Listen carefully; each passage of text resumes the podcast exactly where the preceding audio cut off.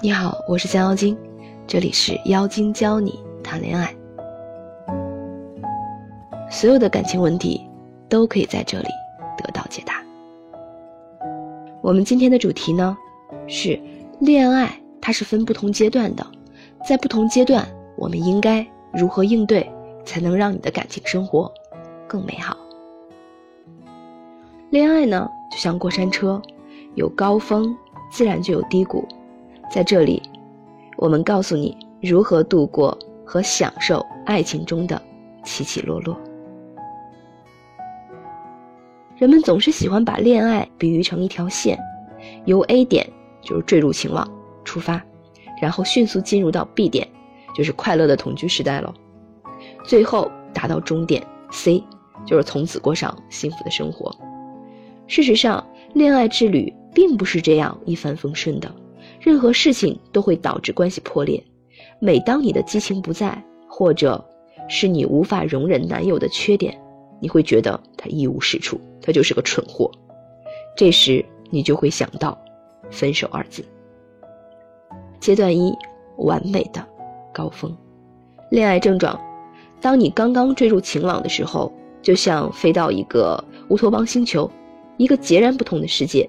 他讲的笑话总是那么好笑。每一顿与他共进的晚餐都是绝顶的美味，和他在一起的日子是多么的幸福，你总是魂不守舍，你愿意全身心的投入。你可能会认为这种感觉不可思议，事实上，科学家的解释就是荷尔蒙。当你真正爱上某个人的时候，你会感到神魂颠倒，这是因为你的身体里产生了这样一种荷尔蒙。在你和他交往的前三个到六个月间，每次见到他时，你都会兴奋异常，你会毫不在意他的缺点，你甚至只看到他的优点，根本就注意不到他的缺点。人类学家的调查显示，在热恋时期，百分之八十的女性都会记得男友做过或说过的每一件小事，而百分之九十的人呢，经常会想入非非。那么，在这个阶段，我们应该如何度过呢？那就尽情享受呗，这样可能会使你筋疲力尽，可能会冷落朋友，也可能会影响工作。但，既然机会摆在你面前，还是不要考虑太多吧，尽情享受恋爱的感觉。分析兼忠告：尽管激情会慢慢变淡，但你还是有可能将它延续的。回忆一下你们第一次见面的时时的场景，还是会令你心潮澎湃的吧？或者想象一下，别的女人会如何评价他呢？他们会被他的什么所吸引呢？以陌生人的角度看看他，你会想起他是如何打动你的，从而唤起激情。当然，我知道你想问，那怎么样唤起我的激情？我现在知道，那我得唤起他的呀。嗯，我觉得你不要着急，在恋爱中两个人是相辅相成的。当你激情澎湃的时候，他的激情会少吗？就好像在你们约会的时候，他每次都兴致勃勃地给你讲笑话，你呢？你会给他泼冷水吗？不会吧，除非你当时心情特别不好。所以两个人在一起的这种氛围，只要一个人调动起来了，另一个人就会很自然地进入。所以我们不要想如何去改变他。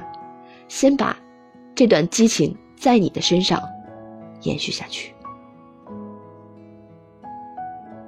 第二个阶段面临冲突，恋爱症状就是三到六个月的热恋期过后呢，爱情不可避免的会趋于平淡。从心理学角度讲，这是因为你的负担过重，由于长期兴奋过度，使大脑无法适应，这时你会想到他的种种不好了。你也不再在蛋糕上写他的名字了，你还会突然发现更愿意自己一个人睡觉。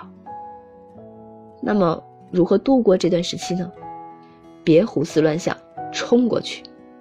在神魂颠倒之后，你肯定会开始怀疑他是否真的适合你。这一阶段是不可避免的，只有度过这一阶段，才可能与他保持长期的关系。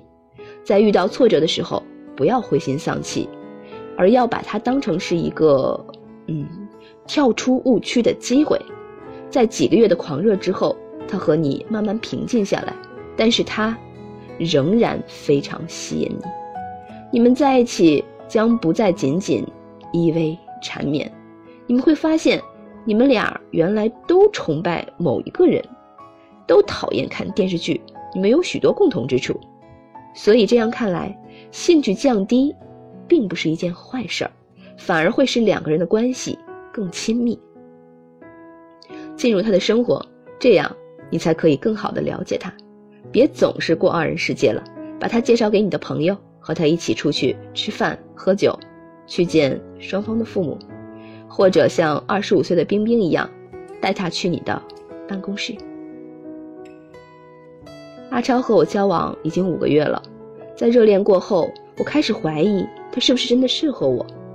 冰冰回忆道：“有一天，他约我出去吃饭，他见到了我所有的同事，而我看到了他全新的一面。我从没发现他竟然那么自信，那么迷人。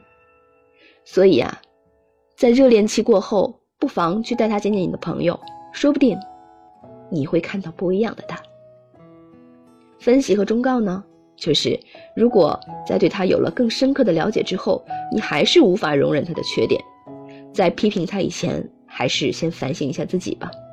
如果有一些外界因素，比如说工作压力重，或者是其他烦心事儿太多的话，你就会对他失去信心。再说了，你也该试着爱他的缺点，不是吗？就好像豪华车它费油，但是。它豪华呀，比如说别墅物业费高，但是它是别墅啊，所以当你接受它的缺点的时候，它的优点同样也会属于你。那么由于时间关系，第三阶段快乐并幸福着，我就不再继续下去，因为实在是太长了。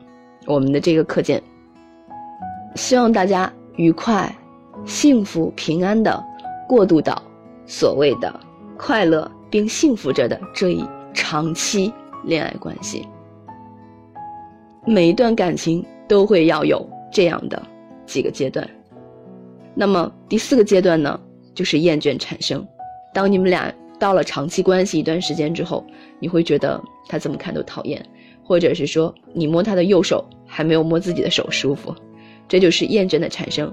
当然这一阶段呢，我们也需要平稳的度过才可以。那第五个阶段呢，就是新的顶点，就是当你们交往超过两年之后，你会觉得你们之间再也没有什么隔阂了。新的顶点到来，你们离结婚就真的不远了。整个长期关系大概就是这样的一个脉络。如果你想具体的学习，可以添加我们小助手的微信号“将妖精全拼十一”，可以加他了解。长期关系当中，我们所注意的、需要注意的所有的事情，他都会有相关的课程介绍给你。希望在听音频的你，可以好好把握机会，让自己的生活更加的幸福美满。我是江小青。